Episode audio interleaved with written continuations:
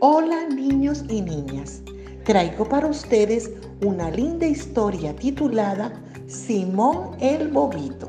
Escuchémosla con atención para luego hacer actividades que te van a gustar. Simón el Bobito llamó al pastelero. A ver los pasteles, los quiero probar.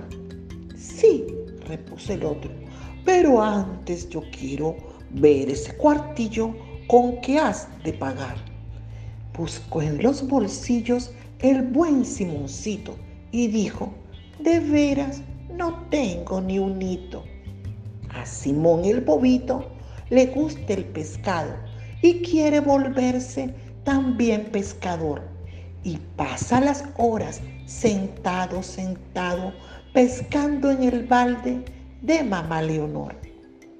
Hizo Simoncito un pastel de nieve y a asar en las brasas hambriento lo echó.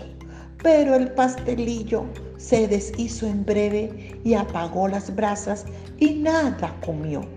Simón vio unos cardos cargando viruelas y dijo, ¡qué bueno! Las voy a coger. Pero peor que agujas y puntas de espuelas le hicieron brincar y silbar y morder. Se lavó con negro de embolar zapatos porque su mamita no le dio jabón y cuando cazaban ratones los gatos, espantaba al gato gritando, ¡ratón!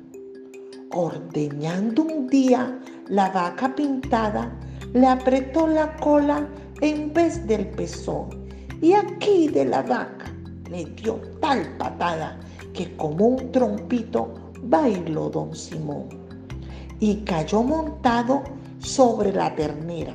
Y doña ternera se enojó también.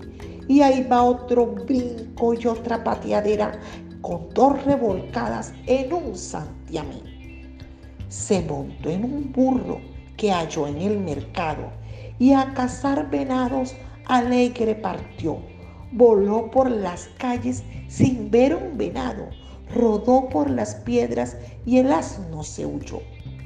A comprar un lomo lo envió Taitalucio y él lo trajo a casa con gran precaución, colgado del rabo de un caballo rucio para que llegase limpio y sabroso. Empezando apenas a cuajarse el hielo, Simón el bobito se fue a patinar, cuando de repente se le rompe el suelo y grita, ¡Me ahogo! ¡Vénganme a sacar! Trepándose a un árbol a robarse un nido, la pobre casita de un mirlo cantor desgajas el árbol, Simón da un chillido y cayó en un pozo de pésimo olor Ve un pato, le apunta, descarga el trabuco y volviendo a casa le dijo a papá, Taita, yo no puedo matar pajaruco porque cuando tiro se espanta y se va.